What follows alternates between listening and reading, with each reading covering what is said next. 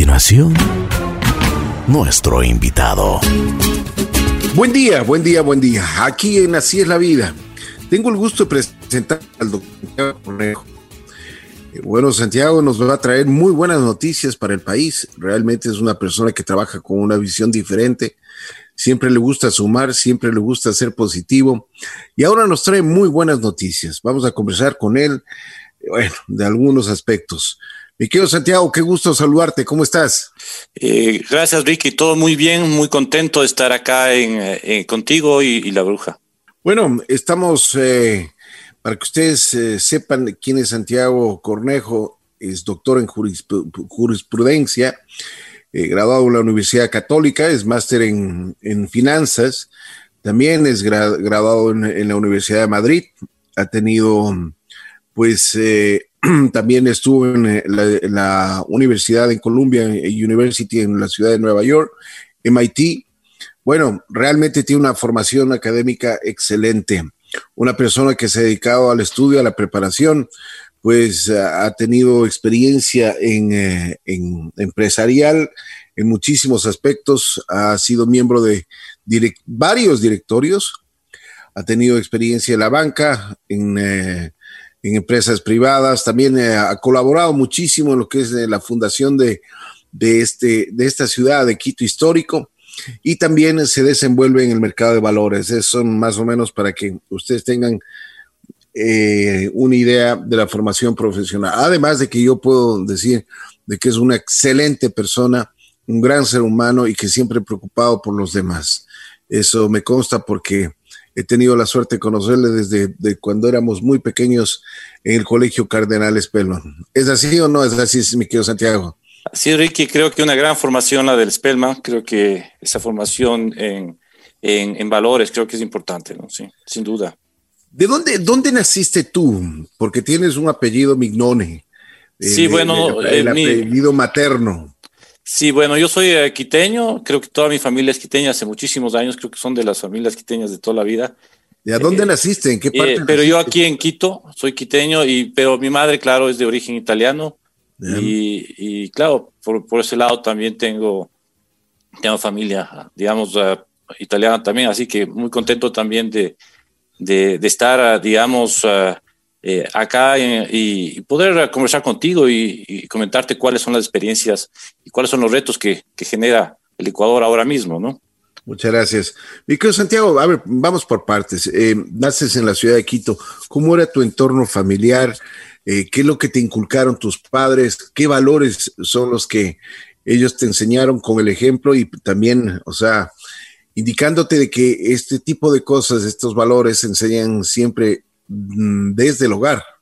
Bueno, mis padres siempre fueron, eh, digamos, gente muy trabajadora, ¿no? Mi madre eh, fue ejecutiva de, me acuerdo de Salvat, que ella, ella decía que era promotora de cultura, porque obviamente iba y, quería promover la cultura. Ella fue también poeta, eh, muy luchadora, realmente nos inculcó siempre el sacrificio. Mi padre igual, un, un hombre también con muchos valores, recto, de tal forma que yo creo que, que ahí nos, nos criamos en un ambiente también de una sociedad austera, porque nosotros no teníamos, eh, digamos, eh, como, como sociedad, hablo en general, no solamente eh, ese tipo de nivel de consumismo que tenemos ahora. Creo que acordarás que en nuestra época, una época bastante más austera, la gente teníamos regalos en las navidades, en los cumpleaños y nada más. Entonces, yo creo que también nos, nos formaron en ese tipo de, de sociedad en la cual se, se, apreciaba lo que se tenía. ¿no? hay nada que hacer que la vida de antes dicen que era mejor, ¿o no? bueno, yo pienso que toda, toda la época genera retos. Hoy mismo tenemos grandes retos en la sociedad, tenemos a nuestros hijos que nacen con la computadora y, obviamente con la información, también son creativos, eh, tienen una visión también del futuro mucho más pragmática, eh, pero al mismo tiempo también eh, creo que nosotros dábamos otros intereses, otros, eh, teníamos otro, otras, teníamos más posibilidad de, socializar, de, tener un contacto directo con las personas. Ahora es mucho más digital, ¿no? Entonces se pierde un poquito el contacto y esa, posibilidad de, transmitir experiencias desde un punto de vista de lo que es el calor humano, eh, la camaradería, el salir en bicicleta, el, tener el balón del barrio para jugar e invitar a los amigos del barrio a, formar parte de un equipo, ¿no? Y ese equipo es el que definitivamente es el que necesitamos generar para poder dar soluciones después a los grandes retos que nos da. Nuestra así es, así es, sin duda alguna. Santiago, ¿desde cuándo te nació este, esta pasión, esta vocación por, por la jurisprudencia? Bueno, yo realmente fui físico matemático, eh, mi visión siempre fue ir al tema financiero, pero mi padre me decía, y me gustó mucho mi hermano José Antonio, abogado, eh, fui alguna vez a la católica, alguna clase y me encantó el derecho también. Entonces mi papá me decía, eh, tienes que graduarte de abogado primero porque no puedes hacer el contrario, después haz un máster en finanzas. Entonces es lo que justamente hice. Pero claro, el derecho te da esa visión de lo que significa la construcción de una sociedad, de lo que es la justicia, de lo que es el respeto, de lo que es, eh, digamos, eh, el Estado eh, de, derecho, que es ese, ese Estado que debe proveer ah, de seguridad al ser humano. Entonces yo creo que esa formación humanística también que genera el derecho es muy importante para tener una visión de lo que es construir una sociedad justa. Así es, así es. Tú has tenido la posibilidad de trabajar en, bueno, en empresas privadas, has tenido la posibilidad de estar en la banca y esto de la bolsa de valores. Correcto. Cuéntame, primero, primero, eh, ¿qué te ha parecido el, paso entre las tres? Bueno, realmente interesantísimo, ¿no? Yo, yo recuerdo, trabajé en estudios jurídicos eh, en el cual teníamos que asesorar a, empresas internacionales, por ejemplo, recuerdo eh, y a, empresas locales.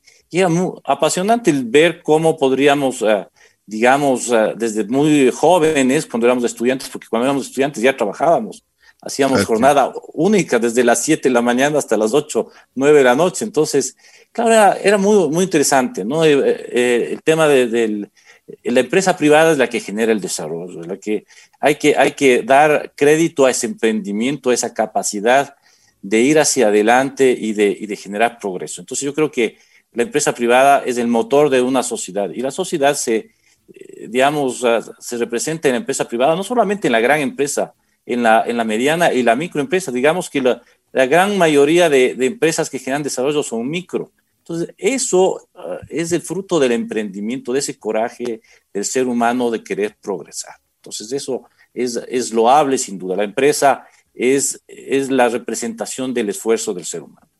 Eh, después, la, eh, en el sector financiero, eh, fue muy interesante. En 1987 comencé en la primera mesa de dinero. Ahí nos, nos dijeron, miren, no queremos ah, problemas, queremos soluciones. Queremos crear soluciones para el mercado. entonces, claro, se hizo la primera mesa de dinero que se hizo en el país. diseñamos las primeras operaciones de factoring las primeras operaciones de leasing, las primeras emisiones de que ahora son tan, uh, las iniciamos ahí, eran trámites de seis meses para emitir un título para uh, el sector productivo. Entonces, ¿qué estabas construyendo ahí? construías esa posibilidad de dar recursos financieros al, sector privado para que puedan crecer, ¿no? Entonces, eso también implica un reto porque y ahí te puedes dar cuenta que eh, una de las piezas fundamentales del desarrollo es la confianza. Y es algo que me decía una profesora en, en, Colombia, en Nueva York. Díganme ustedes cuál es la pieza fundamental para tener éxito en, el mundo. Es la confianza. Eh, es, es, un concepto que posiblemente parece etéreo, pero es la base del éxito de las sociedades que actualmente eh, generan desarrollo y creo que es lo que nosotros tenemos que realizar para poder dar cambios fundamentales en nuestro país para ir adelante. Entonces, de acuerdo, de acuerdo. Confianza y credibilidad es lo que se es la base fundamental, son los cimientos del edificio. Totalmente. Eh, esos valores que, que hacen de, de, alguien creíble, que, que, que, te, que te permite unir esfuerzos, que te permite gozar de, del apoyo y, y, de la, y, de, y de la inversión entonces, en el tema de mercado de valores también es eso, ¿no? Mercado de valores lo que hace es desintermediar financiero, es coger al inversionista y decirle, tú tienes un recurso, es importante, el recurso financiero, vamos a ponerlo a trabajar, no lo dejes sin trabajar. Y vamos a ponerlo donde aquí estas empresas que definitivamente eh, pueden crear un valor dentro de la sociedad, pueden crear desarrollo efectivo. Y entonces, eso es fundamental. Eh, eh, el mercado de capitales, el mercado de valores, permite unir directamente al inversionista con, con el empresario y le permite ser parte de una empresa. Si compras una acción, eres parte de esa empresa y, estás generando desarrollo. Entonces, es lo que buscamos, ¿no es cierto? El esfuerzo, por un lado, la creatividad del empresario y también los recursos financieros para poder desarrollar una empresa que, que te da el mercado de capitales, ¿no? Y también Así el financiero. Sí. Así es, así es. Oye, a propósito, ¿cómo está ahora el, el, el, asunto de la bolsa, mi querido Santiago? ¿Cómo lo ves? Bueno, ah, tenemos muchísimos retos en la, en la bolsa de valores, hay muchísimos retos hay que mejorar muchas cosas, eh, hay que mejorar controles, hay que mejorar, eh, digamos, uh, estructuraciones, hay, que, pero obviamente también hay que entender que es un momento para el mundo complejísimo, ¿no? Eh, pensemos para lo, que son para las empresas quedarse de la noche a la mañana a, que con, con, las ventas caídas en un 50% y todo eso, entonces son momentos complejos. Entonces yo creo que hay que, hay que actuar con transparencia, hay que actuar con con responsabilidad y hay que seguir apoyando al sector productivo, eh, trasladando los recursos financieros. Este momento, hoy mismo, tenemos un grandísimo reto en el país que es poder proveer de liquidez al sector productivo para que el sector productivo siga adelante. Las empresas no quiebran por falta de activos, quiebran por falta de liquidez. Entonces, si nosotros como, como entidades, de, digamos, de mercado de capitales, las, las bolsas y las casas de valores, podemos hacer un trabajo efectivo conjuntamente con la banca. Estamos haciendo el mejor, uh, digamos, uh, apoyo al sector productivo, que es darle la liquidez para que pueda afrontar estos grandes retos que, que, nos, que nos da el mundo y el país en estos momentos. A propósito sobre esto y lo que estamos hablando sobre la pandemia, eh, ¿cómo consideras que lógicamente se cayó el mundo? El mundo no solo en la parte sanitaria, sino en la parte económica. Ha golpeado muchísimo al mundo. ¿Cómo crees que podemos salir de esta? Muchas, muchas, muchas personas, economistas, hablan de que estaremos por lo menos así hasta el 2022, en primer trimestre. Dicen que la recuperación va a ser muy lenta. Bueno, eh, obvio, eh, yo creo que es de las crisis más grandes que ha tenido la humanidad, sin duda, y, y, claro, como ustedes ven, eh, Europa ha tenido la capacidad, y lo mismo Estados Unidos y los países desarrollados, de inyectar muchísimos recursos justamente para, para, para mantener a flote la economía, ¿no? para que no se destruya la economía. Eh, generar, eh, digamos, recursos hacia los mismos ciudadanos, porque los ciudadanos también tienen que comer. Y entonces eso ha permitido de alguna manera el, el sopesar, pero no sabemos qué tiempo va a durar esto. Obviamente se trata de indicar que va a haber una, una digamos, una vacuna prontamente. Ayer leía un estudio de un científico que decía que las vacunas se demoran 7, 10, 15, 20 años, que no esperemos que tengamos una vacuna posiblemente ni siquiera el 2021. Entonces, tenemos que aprender a vivir con esta situación y que tenemos que adaptarnos, pero también, y para eso yo creo que tenemos una, eh, una ventaja que es la tecnología y es algo que definitivamente nos permite a, agregar valor a todos los procesos comerciales, a los procesos de negocios, que si no lo tendríamos, el mundo estaría acabado. así es, así es. Pero bueno, hay que ponerle pecho a las balas, como se dice, ¿no?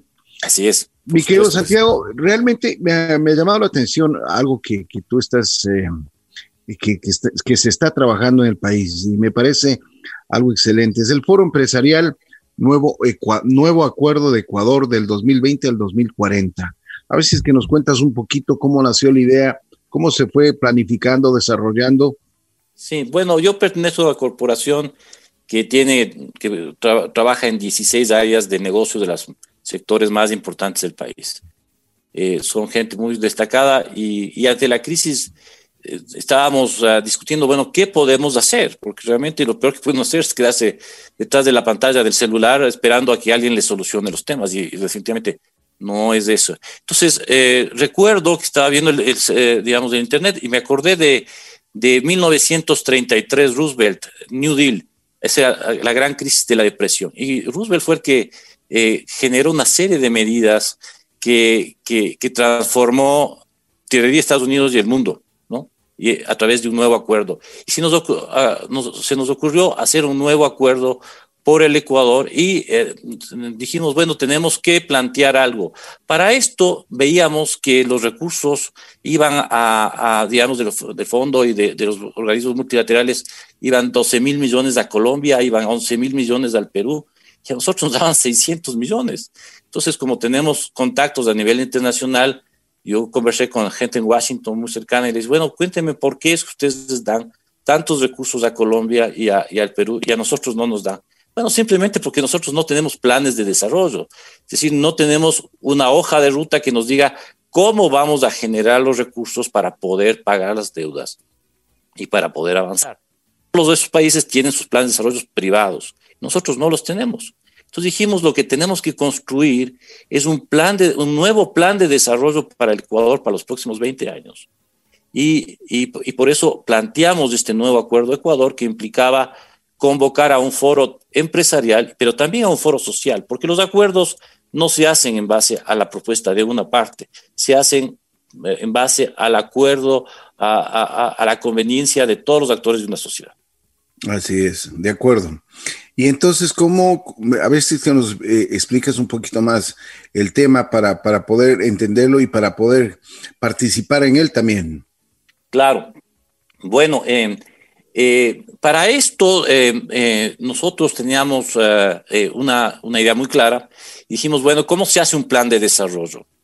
y entonces hay una metodología que, Naciones Unidas la, desarrolló con muchísimo éxito, nació en Europa, en Dinamarca, que es la SDG, es la SDG que llaman ellos. Esta metodología te permite crear un desarrollo sostenible en un país. ¿Qué es un desarrollo sostenible? Es un desarrollo que permite integrar a toda la sociedad, ¿no es cierto?, a todos los estamentos de la sociedad en un desarrollo progresivo con respeto al ser humano y a la naturaleza, ¿no? Eh, con un Estado de Derecho, con, es prácticamente llegar a lo que se llama un país inteligente. Y no es porque los países sean tontos, se habla del país inteligente cuando se utiliza inteligentemente los recursos que un país tiene, cuando se explota también las capacidades de la población, cuando se les lleva a, altas esferas el, trabajo, eh, digamos, colaborativo, el trabajar en equipo es una de las cosas más importantes para el desarrollo y el éxito de una sociedad. Cuando nosotros comenzamos a pelearnos entre nosotros, no logramos absolutamente nada. Piensa tú la selección del Ecuador que acaba de ganar 4-0 a, ¿Qué es eso? Es un trabajo de equipo. Es que cada uno cumpla su papel eh, eh, eh, con un objetivo, que es ganar un gran reto. Y el gran reto que tenemos nosotros es salir de la crisis, ¿no? Entonces tenemos que, entonces para eso se tiene que usar una metodología, no puede improvisarse. Si quieres hacer un plan, tienes que llegar a una metodología. Y esta metodología se llama SDG o SDG. Con esto se, se, permitía hacer un diagnóstico de la situación y propender todas las soluciones que podríamos generar para salir de este tema y potenciar tanto nuestros recursos materiales como nuestros recursos inmateriales. Claro, claro. Oye, pero excelente idea. ¿eh? Realmente me parece. Em, ah, bueno, ahora hay que, hay que ponerla en práctica nada más. Hay que trabajar para ello. Sí, sabes que fue, ha sido, ha sido un, un trabajo ah, muy reconfortante en la parte espiritual. Cuando tú convocas a gremios, cuando tú convocas a, a empresas, cuando tú convocas a todo eso, a trabajar gratuitamente durante ocho semanas, ¿no? y ellos están metidos de cabeza, porque sabe que están trabajando para su país, que están trabajando para su familia, para su barrio, para su ciudad.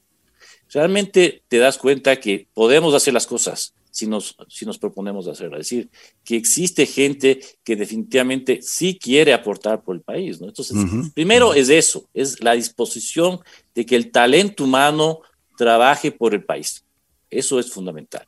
Y lo segundo es hacerlo y, en base a un análisis profesional. No puedes generar una hoja de ruta si no sabes qué es lo que tienes, de, dónde partes, cuál es la situación del país, ¿no? Entonces se hizo un análisis en 16 sectores que son los que más producen para el país, eh, eh, a ver cuál es la situación. Se invitó a los actores principales y después también se, va, eh, se ha invitado también al sector social porque ellos también tienen que opinar de la relación que hay en la parte laboral, en la parte de, de, salud, en la parte de educación. Hay que cuestionar muchísimos de los elementos que hacen la parte cualitativa de la ciudad también, y digamos, y del país y, del, y, de la región. Es decir, tenemos que también cuestionarnos qué estamos haciendo con la educación, cómo va el tema de la salud, ¿no? ¿Cómo, ¿Qué tipo de estructuras tenemos que cambiar para que el país progrese? Entonces, se hizo un análisis que se llama FODA, Fortalezas, Oportunidades, Debilidades y Amenazas, y em, hay una solución que se llama CAME, que es cómo mantienes las fortalezas que tienes como país, cómo aprovechas las oportunidades que tienes como país, cómo corriges las debilidades y cómo enfrentas las amenazas. Entonces, en ese análisis que es muy rico, muy detallado, te permite identificar dónde estás, de dónde partes y cuáles pueden ser las soluciones. Y de ahí comienzas a desarrollar lo que se llama una estrategia. Es la estrategia de cómo ir y cuáles son los objetivos, ¿no? Me parece muy bien. Y ahora, ¿cómo, cómo, cómo lo ves tú? O sea, ¿crees que se ha juntado primero a los, los grandes sectores y también de que exista la buena voluntad, la buena participación de todos, de todos ellos para que ir un solo, con un solo norte. Absolutamente. quiero dar un ejemplo. Yo estaba dirigiendo la mesa de finanzas y mercado de valores, ¿no? Son 16 mesas, ¿no? y claro, se unieron los bancos, las casas de valores y todo esto dentro del foro. Y claro, generalmente éramos dos sectores que nos veíamos como rivales, ¿no? Pero dijimos no. Es decir, podemos ser complementarios. ¿Cuál es nuestra opción hoy mismo? ¿Cuál es nuestra obligación hoy mismo con la sociedad ecuatoriana? Es proveer capital y recursos al sector eh, productivo, que es el que genera los impuestos, el que genera el desarrollo, el que genera los puestos de trabajo. Entonces vamos a unirnos, vamos a generar una política de unión para tratar de dar todos los productos. Entonces vimos que tenemos que generar nuevos productos, se generaron 10 nuevos productos del mercado de capitales para poder proveer liquidez al, sector eh, financiero porque no puedes simplemente meterles a todos en la misma eh, en el mismo traje. Cada uno tiene, por ejemplo, el sector inmobiliario, necesito créditos a 10, 15, 20 años plazo y las, y las captaciones de los bancos eh, tienen promedio de 180 días. ¿Cómo haces eso? ¿Cómo puedes generar ese tipo de, soluciones. Y por otro lado, tienes a los sectores productivos como la manufactura, por ejemplo, que necesita algo especial, necesita también eh, capital de trabajo para poder afrontar eh, las necesidades de los clientes a más largo plazo, quiere decir eh, pagar las compras que les hacen de los bienes o de los servicios a más largo plazo, necesitan invertir en maquinaria, en equipos, eh, etcétera. Entonces hay que darles una solución específica a cada uno de ellos. Y, también los sectores estratégicos, veamos el petróleo, veamos los, los, recursos que tenemos en la minería, ¿no? Y tendríamos que generar eh, fondos de inversión de riesgo, que obviamente son para poder impulsar esos sectores. Esos sectores son los que nos van a generar, para que tengan ustedes idea, en los próximos 15 años, más de 250 mil millones de dólares si hacemos las cosas correctamente. Entonces, que, que, el, que, el Ecuador es un país rico, tiene recursos, pero si tenemos, si los podemos aprovechar y los podemos administrar bien, ya no podemos derrochar la plata en sueldos de, funcionarios que, que, no son necesarios, sino en, en, en, proveer de, salud. Yo quiero comentarles algo que, que definitivamente me, me, llenó a mí de, de pena y era el diagnóstico que hicieron básicamente los médicos respecto a, a, uno de los problemas de salud más graves que tiene el Ecuador en forma estructural, que es el tema de la nutrición. Yo me quedé loco con, con, médicos que trabajaban en UNICEF y eso decían que nosotros hemos, nos hemos cargado generaciones enteras en lo que es el desarrollo cerebral de las personas, porque dentro de los mil primeros días, desde que se concibe el ser humano en el embarazo, hasta los dos años y medio, se forma el cerebro. Si no tienen nutrición ah, adecuada, estamos teniendo una sociedad que no, tiene, no va a generar digamos, ah, no va a tener un cerebro adecuado para poder pensar, para poder generar grandes soluciones. Si no, y ese es uno de los retos más grandes que tenemos como sociedad. Tenemos retos tan grandes como tener a la población que nos nutre, que nos entrega los alimentos, que son los agricultores, el cual el 80%, 84% son pobres y el 47% extremadamente pobres. Así es, así es. Entonces, ¿cómo se, y esos son los diagnósticos que se crean. ¿Cómo podemos ir a afrontar estos grandes retos que tenemos como sociedad? Necesitamos nutrir a nuestra gente para que puedan tener las capacidades para poder generar soluciones, ¿no? Necesitamos dar un trato justo a toda la cadena de producción de alimentos para que los agricultores también tengan la posibilidad de tener una vida digna. Y claro, hay una serie de, de, situaciones que son los intermediarios de finca que se quedan con gran parte de la utilidad cuando los que más han trabajado, los que arriesgan y todos son los agricultores. Entonces hay que romper ese tipo de, de situaciones absolutamente, eh, eh, digamos, uh, ineficientes que tiene, que tiene eh, la estructura de producción en el país. Entonces hay como generar cadenas de valor para llevar desde la compra de insumos, desde la asesoría a los agricultores, desde el tema de, de, canales de comunicación a los mercados, utilización de tecnología. Hoy mismo la China está usando la tecnología para unir a los, a, los agricultores con los mercados directamente sin pasar con intermediarios que no, no quiere decir que los intermediarios no generan, hay intermediarios que generan muchísimo valor, porque sin ellos no se puede vender las cosas, pero hay otros que no generan y se quedan con gran parte de la utilidad. Entonces, ese tipo de, de digamos, de elementos que no aportan, sino que eh, es lo, lo, que tenemos que corregir. Así es.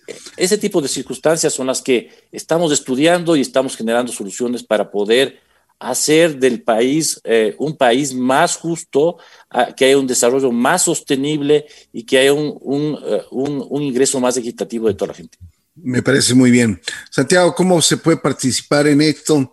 Es un gran proyecto, una nueva visión. Yo creo que es una, esto es algo que realmente son noticias positivas pues, para todos, absolutamente para todos. Como tú dices, son 16 mesas que se han formado me imagino que habrán sacado resultados positivos. ¿Cómo nosotros podemos participar? Bueno, la sociedad puede participar sin duda, es decir, eh, eh, nuevo acuerdo Ecuador ahora eh, que digamos va a ser, es un, movimiento civil, no es nada político, absolutamente. Lo único que tiende es buscar soluciones en la parte, digamos, empresarial y, de, y, en la parte de desarrollo, digamos, de educación y el tema, digamos, de salud es un tema absolutamente civil, cero política, no nos interesa mezclarnos con el tema político, no, no tenemos ninguna aspiración en ese sentido.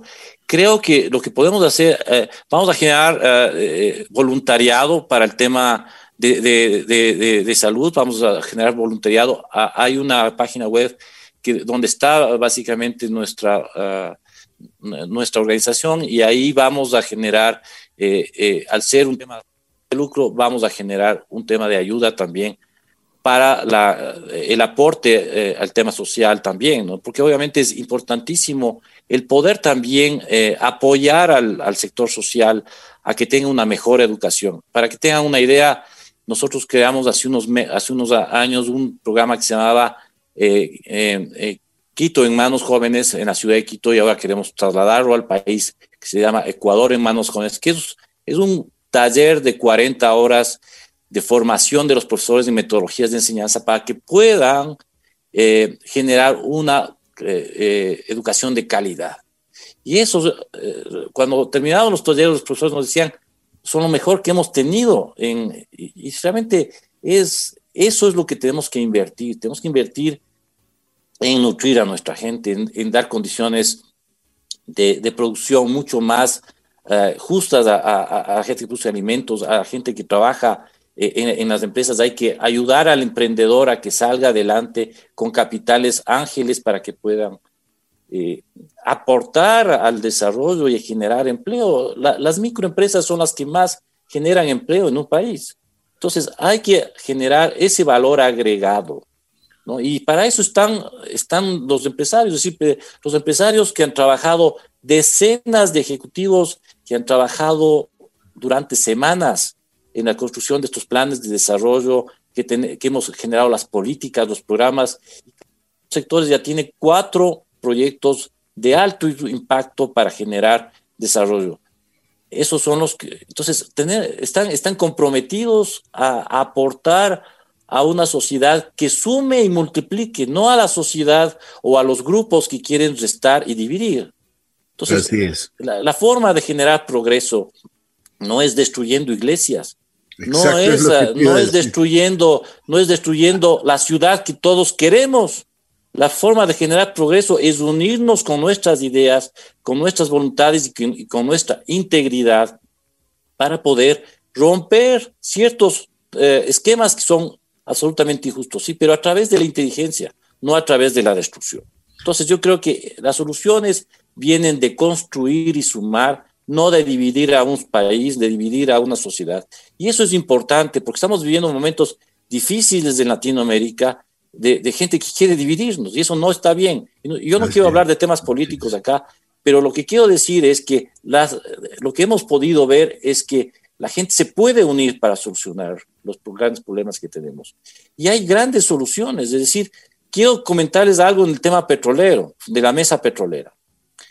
Eh, el país puede recuperar más de 3 mil millones de barriles que están bajo eh, la tierra con sistemas absolutamente eh, de última generación para poder cuidar el tema. Pero eso, ese, ese dinero que representa 120 mil millones de dólares que pueden venir en los próximos 15 años, que al Estado le corresponde por renta petrolera el 52%. Eso significa que se puede crear un fondo de desarrollo para el emprendimiento, para el mejoramiento de educación, algo gigantesco. Lo mismo pasa en el tema de la minería. Claro que la minería se, habla de la minería que contamina y todo eso. Bueno, la que contamina es la minería artesanal y, la que no se hace con, con, ah, metodología avanzada. Y, creo que hay que comenzar a desmitificar este tipo de cosas y de dejar de hablar de, de tema de activismo y tal cosa. Son parámetros y cuestiones que definitivamente hay que hacer las cosas de una forma técnica y sostenible. Nosotros somos los primeros que defendemos la protección del ser humano y la, y la naturaleza. Sin la naturaleza no vamos a poder vivir con calidad de vida en las próximas décadas. Pero hay que entender que los recursos también tienen que, que servir en función del crecimiento y el desarrollo de la sociedad. Qué bueno, me alegro muchísimo. Hay tanta gente que le tiene miedo a, este desarrollo, ¿no? Bueno, y eso es como tú mismo lo dices, es un tema muy político. Pero mi querido Santiago, ¿cuál es la posibilidad que hoy eh, todos, absolutamente toda la sociedad ecuatoriana tenemos para participar en las distintas áreas, como tú has manifestado, son 16? Entonces, ¿qué es lo que tenemos que hacer? ¿A dónde podemos acudir para, para tener mayor información y para empaparnos un poco más del tema? Bueno, si me permites dar la dirección eh, de, la página web, ahí está toda la información de, nuestro del proyecto, es www.nuevoacuerdoecuador.org, ahí está toda la información sobre, sobre eh, lo que estamos haciendo de este nuevo plan para Ecuador. Eh, las organizaciones y ahí está también el tema de voluntariado. Vamos a hacer un concurso también nacional al mérito, a la innovación Así que les pedimos a todos, la gente eh, y los profesionales que, que, van que crean soluciones en la parte tecnológica y eso, vamos a tener un concurso de Nacional Mérito para, para poder propender y apoyar financieramente también los proyectos que generen desarrollo para el país. Estamos creando fondos también para poder generar apoyo al desarrollo de diferentes sectores, de tal forma que escríbanos, díganos cuáles son sus ideas, cuáles son sus inquietudes, cuáles son sus problemas, para tratar de eh, invitarles a talleres y, formación. Miren que tenemos un área de, de, emprendimiento y de microfinanzas que les permite acompañar a sus, a sus proyectos desde que ustedes tienen la idea hasta que definitivamente hacen eh, su, su, proyecto exitoso. Tenemos el caso, eso siempre lo cuento porque es increíble, de una persona que vendía 50 sándwiches en la calle ¿no es cierto? Y que ahora tiene tres locales y vende tres mil sándwiches. ¿Por qué? Porque simplemente las cosas hay que hacerles en base a, a una metodología. Él, él mismo construyó su, su, su, propio negocio, pero tuvo necesidad de ayuda porque él no estaba preparado para entender lo que es una estrategia, lo que es un tema de costos, manejar un tema financiero. Y obviamente hay mecanismos web que te permiten ser tu propio gerente financiero, que te permite estructurar y ayudarte para saber cómo manejar tu, tu negocio pequeño y, y, cómo salir adelante. Entonces, esos empresarios son los que necesitan nuestro apoyo para poder salir adelante porque son los que crean fuentes de empleo y también desarrollo. Perfecto, perfecto. Estamos de acuerdo. Santiago, te agradezco mucho. Si quieres acotar algo más. No, Ricky, agradecerte muchísimo la gentileza que has tenido de invitarme, decir a, a mis compatriotas que, que, tengan esperanza, que eh, en estos momentos complejos que vive el país hay soluciones y sobre todo que tengamos ese espíritu de lucha y de, y de salir adelante. Yo creo que, que, que tenemos que juntarnos a, a, a, a, nuestras ideas, nuestras voluntades y todo para, para sumar y multiplicar, como decía.